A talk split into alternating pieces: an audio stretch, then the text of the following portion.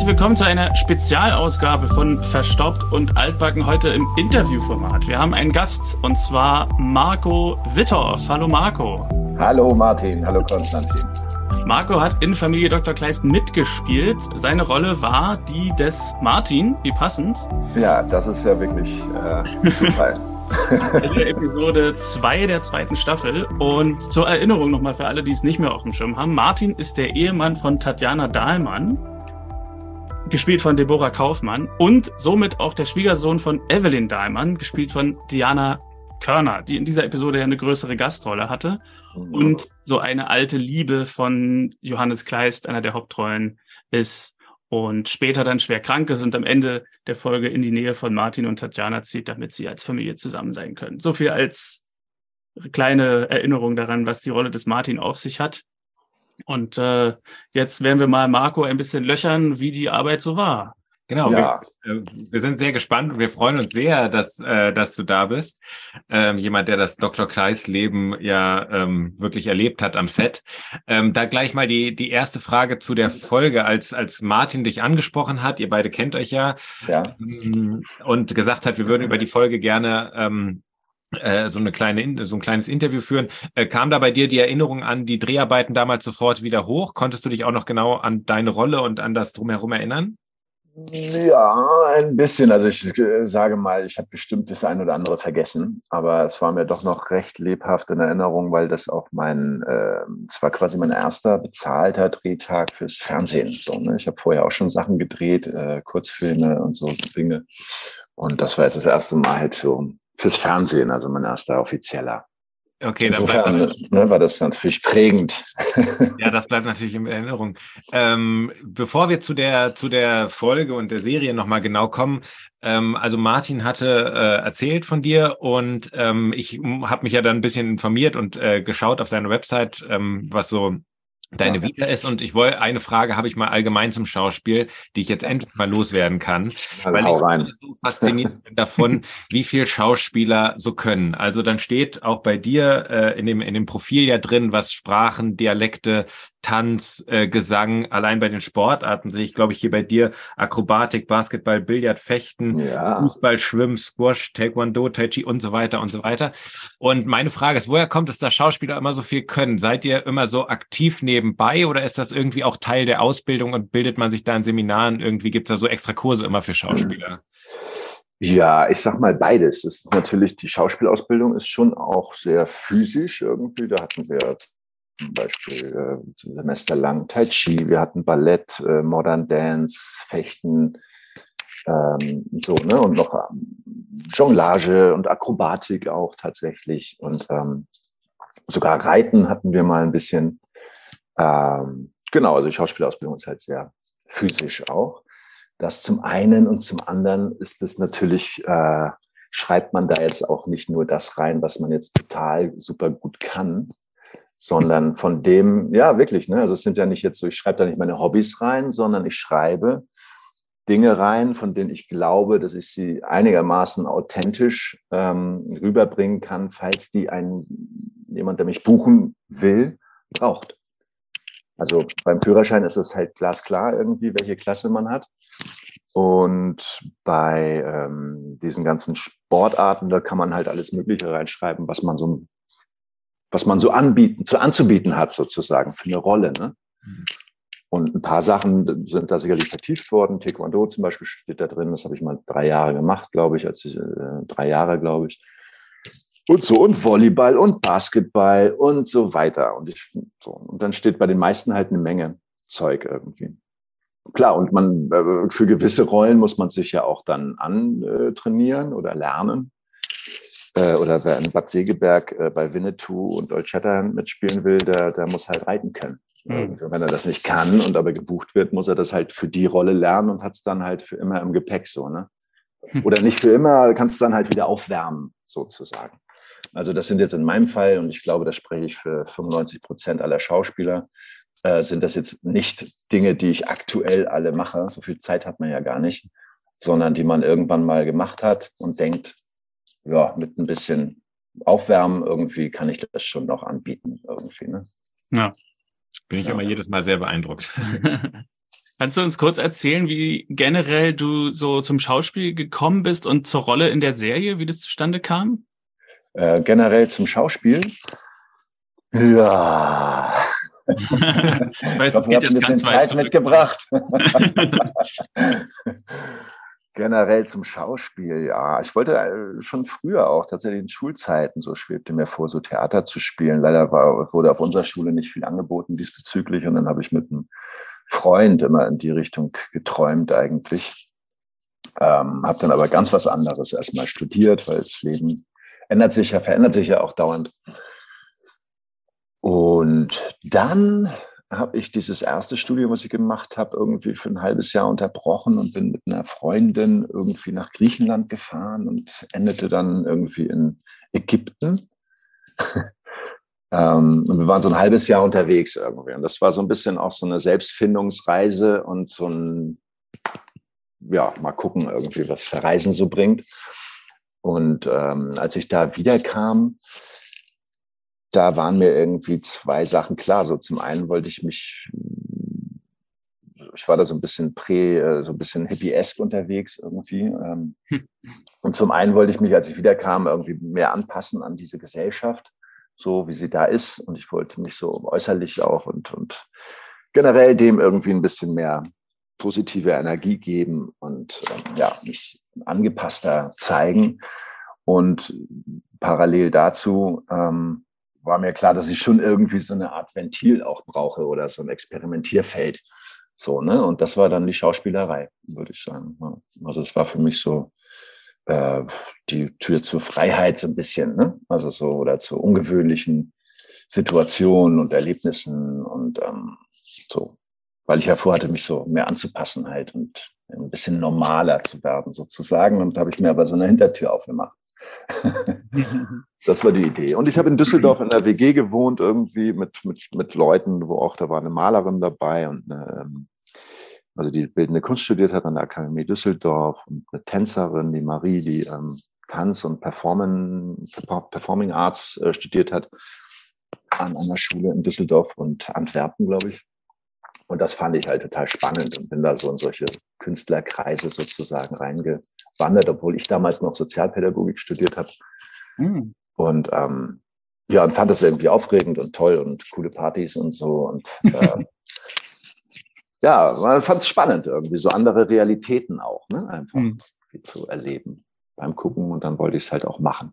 Und dann habe ich mir da Mühe gegeben. Hat ja dann geklappt im Endeffekt. Und die Rolle in der Serie kam wahrscheinlich dann irgendwie über eine Agentur oder so? Weißt du nicht mehr genau?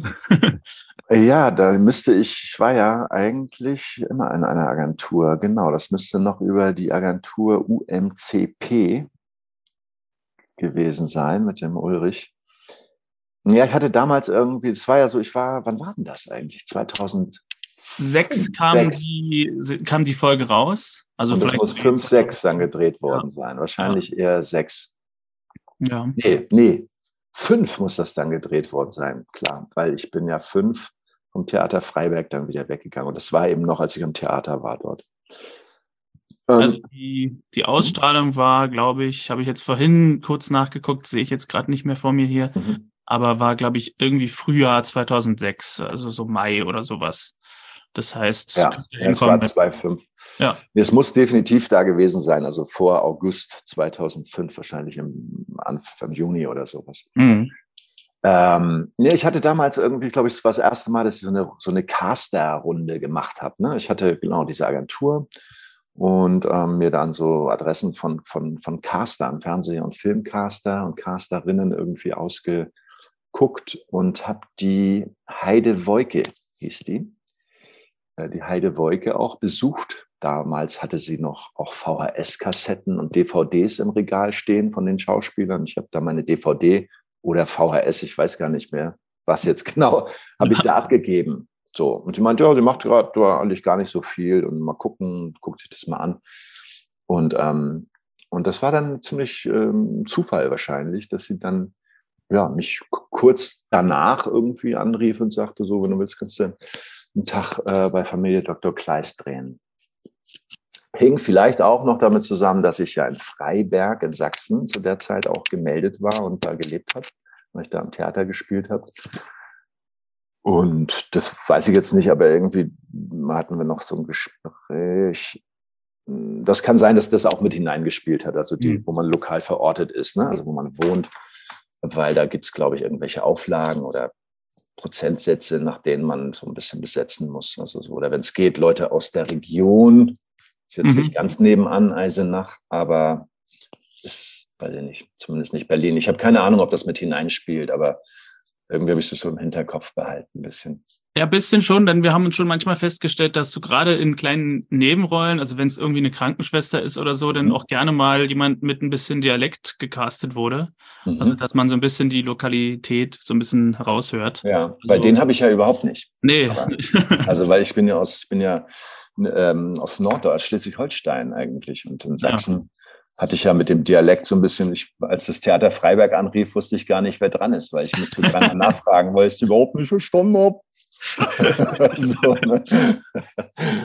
Ja, also auch von daher könntest du recht haben, dass es eine Rolle gespielt hat mit Freiberg. Ja, aber Wohnorte spielen bei sowas auch immer eine Rolle. Ich bin da mhm. jetzt auch nicht so in den Produ Produktionsprozessen und ne, wie das irgendwie filmförderungstechnisch alles so abläuft. Mhm. Aber ähm, ich weiß, man muss ja auch immer seine Wohnorte auch in die Vita reinschreiben. Da hast du, Konstantin, sicherlich gewundert, wieso wohnen Schauspieler eigentlich an zehn verschiedenen Orten? ja, sie haben auf jeden Fall immer viele Freunde auch. Sie haben viele Wohnmöglichkeiten. Ne? Das ja, genau. Das liegt daran, weil sie den Job überall haben möchten. Egal, ob der in Bayern ist oder in Schleswig-Holstein. Ja. Ähm, wie lief denn die, die Arbeit an dieser Rolle? Hast du da noch Erinnerungen dran? Weil du hattest ja eine Nebenrolle, ich glaube in zwei Szenen ähm, äh, bist du mhm. aufgetaucht. Einmal im Hintergrund und dann warst du ja in dieser großen ähm, finalen Szene ganz am Ende ähm, dabei.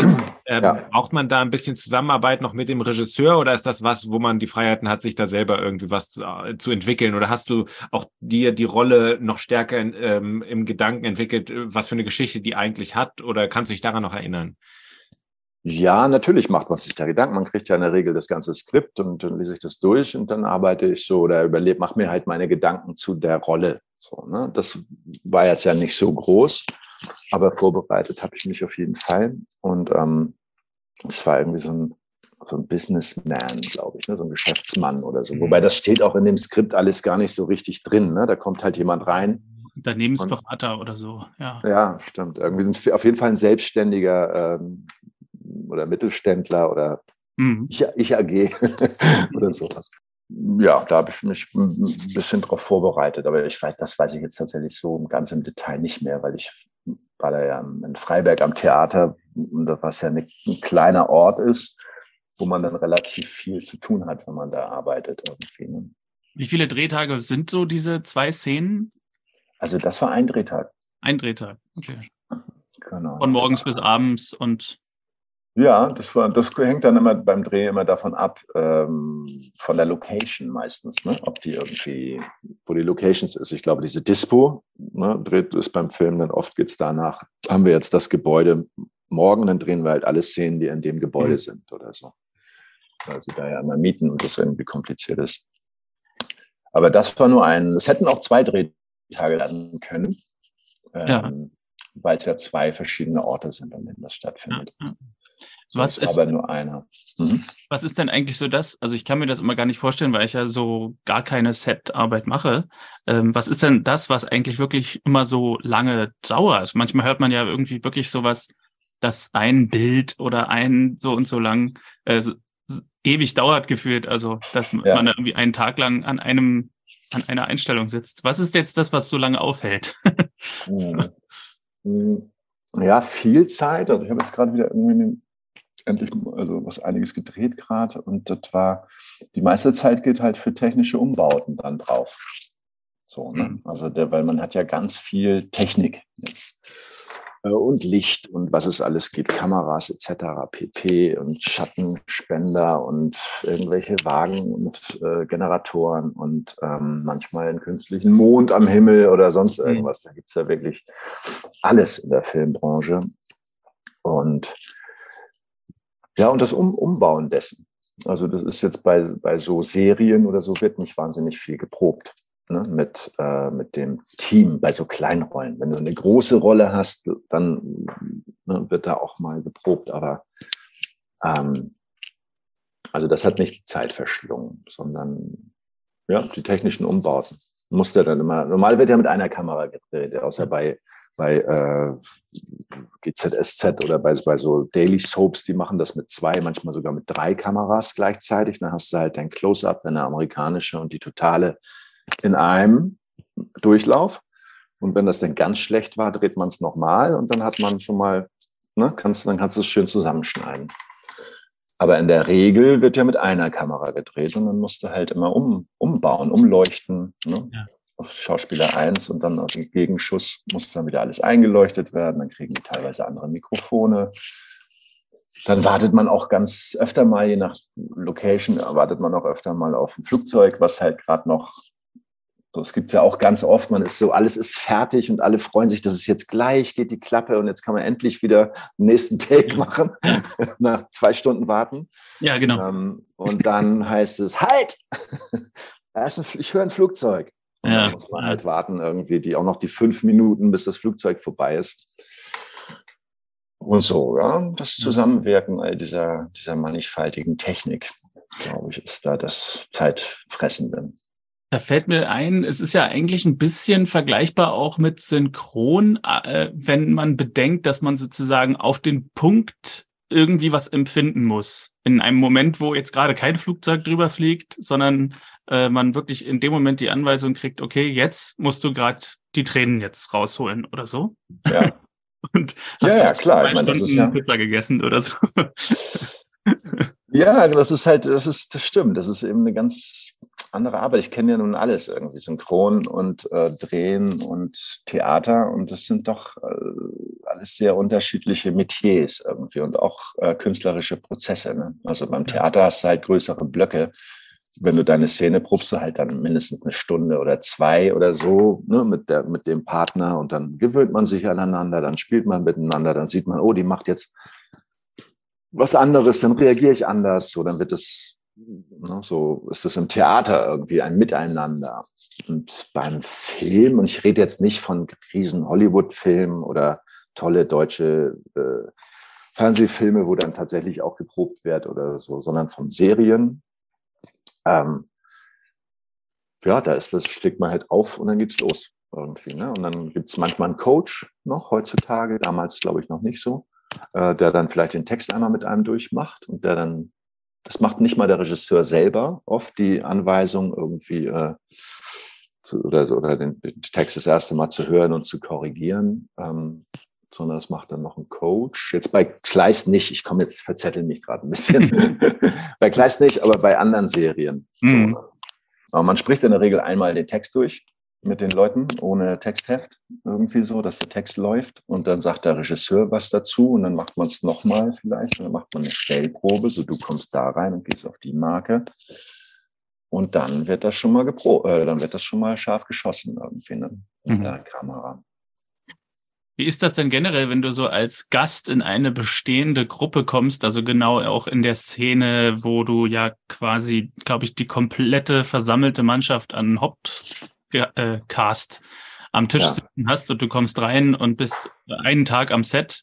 Wie ist denn die Zusammenarbeit mit dem festen Cast? Ist das auf Augenhöhe? Ja, also sehr unterschiedlich. Kommt aufs Cast drauf an und, ähm, und auch auf die eigene Erfahrung und so. Ne? Also bei Familie Dr. Kleist war mein erster Drehtag tatsächlich, da war ich natürlich total aufgeregt. Und das erinnere ich auch viel besser als jetzt die Arbeit an der Rolle. Weiß ich so, was, was da so emotional, persönlich sozusagen bei mir abging irgendwie. Ne?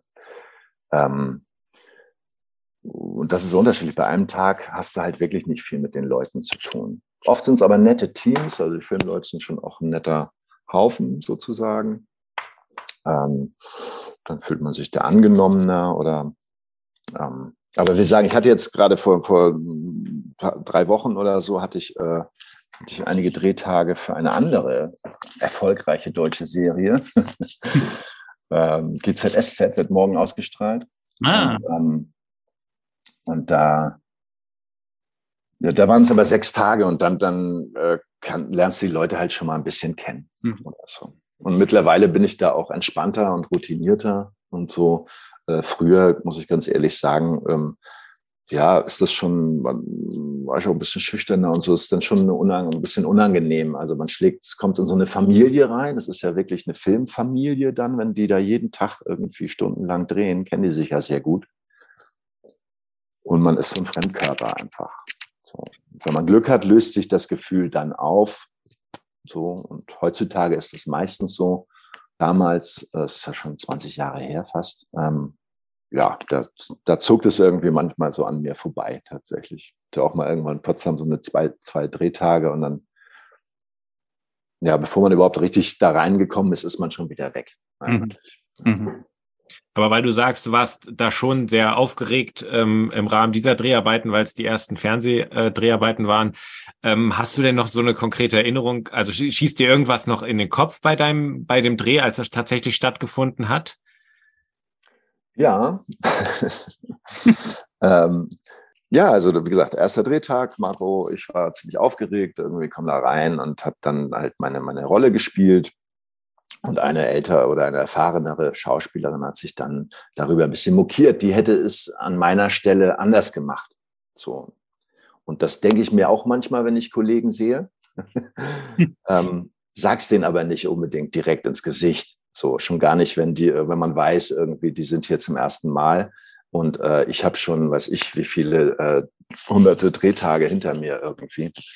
Und, ähm, und das hat sie sich aber nicht nehmen lassen. Das fand ich irgendwie ganz schön. Das war mir sehr unangenehm. Und die mhm. hat dann mhm. gesagt, so, ja, das kann er doch nicht so spielen, also so öffentlich auch vor allem. Ne? Das muss man irgendwie so und so machen und ich hätte das so gemacht und äh, das Sachen muss man mit dem reden. So, ne? Und dann kam der Regisseur zu mir und ähm, meinte dann zu ihr, um sie zu beruhigen, irgendwie, ja, ja, nee, ja, hast recht, klar, verstehe ich und so, alles klar, ich rede mal mit ihm. Und hat sich dann zu mir gedreht und gesagt, irgendwie, ja, du lass sie mal reden, mach das mal genauso, wie du es gerade gemacht hast, war gut. so, ne? Ja, das war dann ein bisschen Genugtuung. Aber ich fand es damals irgendwie keine. Ich hätte mich zurückgehalten, glaube ich. Also wenn ich jetzt einen jüngeren Schauspieler, wo ich auch weiß, dass bei so einem ersten Drehtag sagt man das auch, hier der Marco ist hier neu, der hat da nicht so viel Erfahrung oder so. Ähm, da finde ich ein bisschen Zurückhaltung der erfahreneren Kollegen äh, doch sehr angebracht. Das war in dem Fall nicht. Ja. Aber auch interessant. Ich habe auch was über Regiearbeit gelernt in dem mhm. Moment. Ja. so. Auch das ist eine Erfahrung. Doppeltes Spiel. Mhm. Hast du denn noch Kontakt behalten zu manchen von den äh, Schauspielern? Zu da? der älteren Dame? Zu der älteren Dame vor allem ist sie eine Mentorin. nein, nein, nein, habe ich nicht. Dafür war das äh, alles zu schnell noch. Und ich war auch sehr müde, das weiß ich noch. Es war irgendwie irre. Wie gesagt, ich kannte nur Theater so bis dahin und dann war das ja so, dass ich, die wollten mich dann gerne für, diesen, für diese Rolle und ähm, es ging halt nur an einem bestimmten Tag und da hatte ich halt Aufführung irgendwie bis, also morgens sollte es um sechs losgehen oder so und ich hatte Aufführung in Freiberg in Sachsen irgendwie bis um elf. Ich hatte auch kein Auto zu der Zeitpunkt, das war mein erstes Engagement. Ähm, kein Geld, kein Auto, kein Nix und so. Und dann ähm, Genau, dann wussten die erst nicht, was sie machen sollten. Und morgens ging es auch nicht mehr. Das ist ein Zug noch irgendwie von Freiberg nach Eisenach. Da wäre ich nicht rechtzeitig gekommen. Und dann haben die mir tatsächlich ein Taxi geschickt, das mich dann um zwölf oder so abgeholt hat. Und ich glaube, das ist über zwei Stunden oder so gefahren. Das ist ja auch nicht direkt nebenan. 2,41 habe ich gerade nachgeschlagen. 2,41, ja, irgendwie sowas habe ich in Erinnerung. Eine ziemlich ja. lange Nachtfahrt irgendwie mit einem was dann abgefahren war, so mit einem Taxi abgeholt zu werden nach der Theateraufführung. Da denkst du halt, der yo, läuft, ne? so. Und ähm, ja, aber Resultat war, ich habe da nicht viel schlafen können und außerdem war ich aufgeregt und war total müde. Ja. Und, ähm, und wenn ich dann so müde bin, dann versuche ich meine Energien bei mir zu halten und äh, bin dann nicht so eine, so eine Quatschtante irgendwie. Gibt's denn, äh, hast du denn später nochmal mit einem der anderen Schauspieler zusammengearbeitet? Weißt du das? Nee. Okay. Nee, nee, habe ich nie wieder. Und die Taxirechnung, äh, auch wenn du sie nicht zahlen musstest, aber kannst dich an die noch erinnern? nee, aber die war war recht bedeutend. Heute wäre das auf jeden Fall ein Foto wert, glaube ich, wie stark die Taxometer da ausschlägt. Bitte muss man mitnehmen, ja. ja, genau. Ähm, war es denn bei Taxi oder war das ein Produktionsfahrer? Aber ich glaube, es war tatsächlich, ich erinnere tatsächlich ein Taxi, aber kann auch sein, dass es ein Fahrer von denen war. Aber auch das, ne, der, der müsste ja drei Stunden hin, drei Stunden zurück, was für ein Aufwand, ja. um den einen Schauspieler abzuholen. So, ne? Aber es gab eben keine andere Möglichkeit. Wir hätten dir natürlich auch ein Taxi schicken können jetzt heute. Dann hätten wir zu dritt in einem Raum aufnehmen können. ja. Wir hätten auch äh, gucken können, dass daraus zweieinhalb Stunden werden aus der Fahrt. Ähm, ist man denn dann anschließend, hat man die Hoffnung, dass man in der Serie nochmal auftaucht oder ist man automatisch zum Beispiel gesperrt, weil ja nun mal das eigene Gesicht schon einmal mit einer Rolle verbunden wurde? Ja, dann ist man gesperrt. Das weiß ich mittlerweile. Damals wusste ich einfach gar nichts irgendwie. Ich habe mich damals auch viel mehr für Theater interessiert und so. Und es war natürlich toll, dann so einen Drehtag zu haben und da mal anzufangen. Ähm, aber wie das Geschäft funktioniert, das wusste ich weiß ich immer noch nicht so ganz genau. Und damals wusste ich es irgendwie halt überhaupt nicht. So, heute weiß ich klar, es kann natürlich sein, dass du als dieselbe Rolle irgendwie nochmal wiederkommst in näherer Zukunft. Aber ich glaube, bei so normalen äh, Serien bist du, glaube ich, zwei Jahre gesperrt mhm. für eine andere Rolle. Ne? Und hatte die, hatte die Serie damals irgendeinen Ruf unter Schauspielern? Also wenn du gesagt hast, ah, ich habe bei Familie Dr. Kleist mitgespielt, dass es dann hieß, ah, wunderschön, ist ja ein Eisenach, oder dass man sagt, ah, dann hast du ja mit Francis Fulton Smith zusammengedreht, der auch ein sehr bekannter Schauspieler ist oder so. Also gab es da äh, entsprechende Rückmeldung, für das, für die die Serie bekannt war? Nee, gar nicht so viel eigentlich. Okay. Also wer da mitspielt und wer Hauptrolle ist, so, das war ja bekannt. Ich glaube, der ist auch dadurch, weiß ich, war der denn schon vorher so bekannt auch, der, der Fulton Smith? Glaube nicht. Ich glaube, er ist. Ich glaube auch, das war so sein großes Ding irgendwie. Ne? Das war so seine große Hauptrolle und dann kannte ihn ja jeder in der, in der, in der Republik. Ne? Ja. Und jetzt, äh, mich würde noch eine Sache bezüglich der, deiner Szene ähm, interessieren, weil du ja zu so einem, äh, in, den, in diese finale Szene reinkommst, wo es ja gerade einen großen Abendtisch gibt, gab. Ähm, ist das so? Da steht immer herrliches Essen, gerade in dieser Serie sehr oft. Ähm, kann man nach dem, wenn, wenn die Klappe dann, wenn es dann heißt, okay, Cut, wird danach äh, groß gegessen zusammen und man sagt, okay, jetzt machen wir uns über den Tisch her oder ist, bleibt das unangetastet? Das bleibt in der Regel unangetastet. Oh. Ich weiß gar nicht, habe ich mich noch nie gefragt. Ich weiß gar nicht, was dann damit passiert. Okay. Ähm, Na, man hat ja parallel zu dem Filmset Essen, irgendwie hat man ja noch einen Catering-Bereich. Und Ach dann so, stürmen die, die meisten dann dahin, wer hungrig ist oder so. Ne? Oder es gibt ein leckeres Mittagessen, Mittagessen oder so. Ich stelle mir auch immer vor, dass das Essen unter den Scheinwerfern auch ein bisschen leidet, wenn es so acht Stunden unter Scheinwerfern steht. Bei Werbung wird es, glaube ich, auch noch eingepudert und so. Ja, ja. Da gab es auch mal eine Folge mit der Maus oder so, wo sie gezeigt haben, wie, wie Eis fotografiert wird.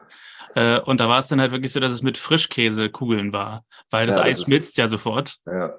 Und die mussten dann Frischkäsekugeln, mussten wir auch darauf achten, so Eis sieht immer total toll aus auf Bildern, ist aber Frischkäse oder ist irgendwie Mascarpone oder irgendwas anderes. Ja.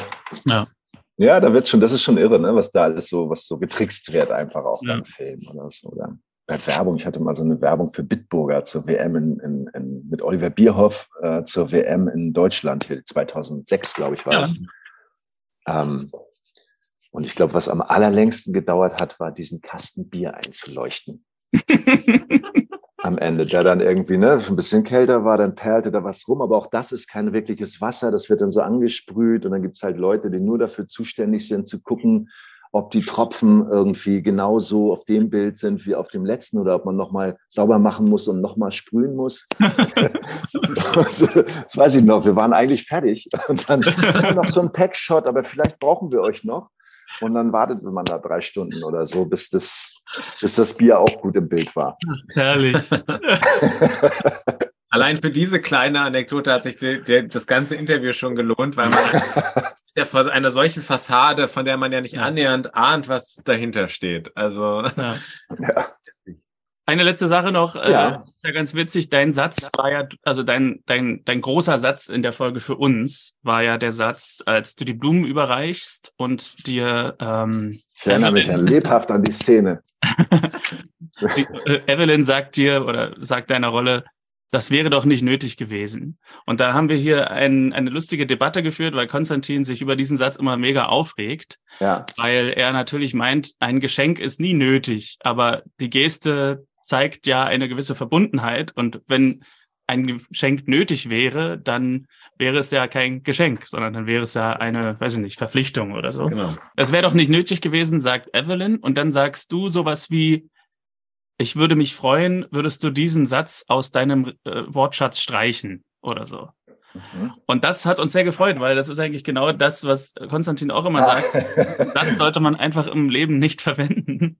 Ja. Das wäre doch nicht nötig gewesen. Wie stehst du denn zu dem Satz? Das wäre doch nicht nötig gewesen. Und vielleicht, äh, Ja. vielleicht äh, interessanterweise hast du einen Alltagssatz, den alle verwenden und den du nicht ausstehen kannst. Hm, es wäre doch nicht nötig gewesen. Ja, das habe ich auch schon gesagt, aber ich finde es auch unnötig. Ich finde, der, Satz wäre nicht nötig gewesen. ähm, äh, Verwandt Lieblingssatz. damit ist bei uns ja immer noch dieses äh, vielen Dank, da nicht Danke. für. Da nicht für, ja. Ist es eigentlich regional? Ich, also ich sage das aus, als Norddeutscher auch, da nicht für. Aber Ich jetzt genau, ich- komische Grammatik auch, ne? Aber genau, das ist, ich, ich bin eigentlich auch hier Potsdamer, wohne aber zurzeit in Bremen und in Bremen Ja. wird es öfter gesagt. Das Mhm. stimmt. Ich glaube, es ist eine norddeutsche Formulierung. Hm. Da- Aber genau, falls es einen Satz gibt, äh, den du, den du, äh, wo du immer merkst, dass der, der geht nicht aus deiner Sicht, dann sind wir sehr gespannt. Ähm, ja, fällt mir jetzt so gerade spontan nichts ein. Ich überleg mal. Das Hm. kannst du ihn nachher noch schicken und wir schneiden ihn noch rein in die Folge. Nee, fällt mir gerade keiner ein, Okay, tatsächlich. na gut. Wahrscheinlich ja sind es jetzt, jetzt, äh, wo du ja, ist es bei dir eher, wenn, wenn die Kinder Sätze sagen wie ich kann nicht schlafen, Papa oder sowas, wo man weiß, jetzt muss man wieder ähm, weiter sich um die Kinder kümmern oder sowas später in der Nacht. Wahrscheinlich ist es eher so ein Satz. Ja, da schwirren natürlich viele. Ne? Ist gemein, zum Beispiel. Ne? Ist alles gemein und unfair. Ah, und, ähm, Stimmt. so, äh, Ja, so die Kinder haben Sachen ein, ein großes Repertoire an Sätzen, die, Ja. die die sich doch etwas wiederholen manchmal. Ich war auch erstaunt, als ich mein Pr- Praktikum im Kindergarten gemacht habe. Das Ah, ist echt? auch Das schon wieder, ja. ist auch schon wieder länger her, aber ich war erstaunt, da war ich vielleicht so 23 oder so. Meine eigene Kindergartenzeit war es schon ein bisschen her, aber die Sätze waren alle noch die gleichen. Okay. Waren alle noch so, ich gehe es sagen und Hm, ja. der hat geschubst und so. Es waren wirklich die gleichen Sätze wie immer. Es war, Ja, ja, Erstaunlich. und ähm, die Berichte dann, ne, wer was gemacht hat und Ja. wer zuerst dann angefangen hat und dann der Genau. und dann Ja. und also sehr, äh, irgendwie auch tröstlich, dass diese Sprüche immer die gleichen. Stimmt. Vielleicht habe ich noch eine, wenn ich noch eine Heute alle. ist höchstens noch ein Bro oder so davor. Ja. Stimmt, das erinnert sich. Das, Sie hat angefangen, Bro. Das gab es damals wirklich Nee. nicht bei uns. Ähm, vielleicht noch so allerletzte Frage oder Zusatzfrage. Ja. Gibt es im Moment ein Projekt, an dem du arbeitest, wo du sagst, da ähm, äh, auf das da freust du dich besonders, wenn das wenn das ausgestrahlt wird oder da äh, ist die Pflicht, den Fernseher einzuschalten oder ins Theater zu gehen? Wahrscheinlich darfst du gar nicht so viel Nee, über nee, die ich habe Projekte nur, reden. ja, ich habe was in der Pipeline sozusagen, was morgen ausgestrahlt wird. Da freue ich mich auch drauf, bin ich gespannt. Ähm, und genau, morgen und folgende Tage irgendwie. Und ansonsten habe ich da jetzt nichts in der Pipeline. Theaterprojekt, ähm, Theater habe ich nicht so viel gemacht in den letzten Jahren. So alle drei, vier Jahre mache ich mal ein Stück, wenn das so auf mich zukommt irgendwie. Ähm, und ich das gut finde. Ja. Ja. Also morgen könnt ihr einschalten am 18. Aber da, ihr hört das ja eh erst, äh, in, wenn, wenn das schon ausgestrahlt wurde. Dann kann man es nachgucken. Dann Genau. kann man es auch sagen. Dann kann ich es doch jetzt eigentlich sogar Ja. sagen. Auch. Ja, Habe ich ja auch schon vorhin. ja gute Zeiten, schlechte Zeiten. Ab morgen geht's los. Ja, Ähm, irgendwie acht Folgen mit Kommissar Roland Fischer alias äh, Marco Wittorf. Kommissar Roland Fischer. Ist doch cool. Wir sind gespannt. Ja. Marco, vielen Dank, dass du dir Zeit genommen hast. Ich Mhm. weiß, es ist nicht selbstverständlich in unserem Beruf, dass man Zeit findet für Unsinn. Ja, aber das war doch nett jetzt. Nee, das ist ja kein Unsinn, das ist ja sinnvoll. Also wenn das für jemanden sinnvoll ist, dann, dann hat, es ja Sinn bekommen. Ja, Ja. also wie gesagt, vielen Dank für deine Zeit. Und äh, ja, wie, wie gesagt, du warst unser erster Gast. Also du hast jetzt quasi den Podcast auch so ein bisschen äh, auf ein neues Level gehoben, im Sinne von, dass er jetzt irgendwie so ein bisschen, äh, wie ist das Wort? Credibility. Genau. Ja. Ja. und wir haben einen spannenden Einblick ein bisschen hinter die Kulissen bekommen. Also, weil man ahnt ja wirklich gar nicht, was, ähm, wenn man so einen Schauspieler sieht, auch gerade weil es bei dir jetzt keine Hauptrolle war, aber man, äh, was da immer alles so für Geschichten dahinter stecken und wie viel Aufwand das alles ist, das kriegt man ja wirklich immer. Das ist ja eigentlich dieses Gute an Filmarbeit, dass man oft gar nicht mhm. so sieht, wie viel Arbeit da im Hintergrund läuft. Ja. Und das haben wir jetzt, äh, da haben wir jetzt einen kleinen Einblick erhalten. Also ganz vielen Dank dafür. Ja, ja. ja. War beim Abspann. Ne? Ich bin ja immer so beeindruckt, wenn man dann so noch zehn Minuten oder fünf bis zehn Minuten Abspann hat. Ne? Ja, das ist ja, ja, wirklich irre, wer da alles mitarbeitet und was man da alles macht. Ja. Und manchmal ganz am Ende komme ich dann auch mal in Abspann. Hm. Aufnahmeleitung Martin Linke. Ayuno. Heißt es eigentlich Ayuno oder Ayuno? Ayuno. Ayuno. Ayuno. Aber ich bin ja jetzt Freiberufler schon länger. Ach so, okay, du bist da gar nicht mehr. Ja. Bin da zwar jetzt manchmal als Freiberufler, aber nicht mehr fest. Okay, aber nicht mehr fest Ja. Ja, dann wünsche ich auch dafür ganz viel äh, Erfolg und äh, Spaß auch bei der Sache, Freude, wenn es geht. Na klar. und dir auch bei dem, was du so machst, Konstantin? Ja, vielen Dank. Dankeschön. Ähm, also ich bin gar nicht in der Branche, also ich mache Jura, deswegen. Äh, ah, okay. Ja. Äh, Marco, wir sehen uns, wir hören uns demnächst, würde ich sagen. Ja, vielen Dank euch auch. Es war mir eine Freude. Bis dann. Tschüss. Danke.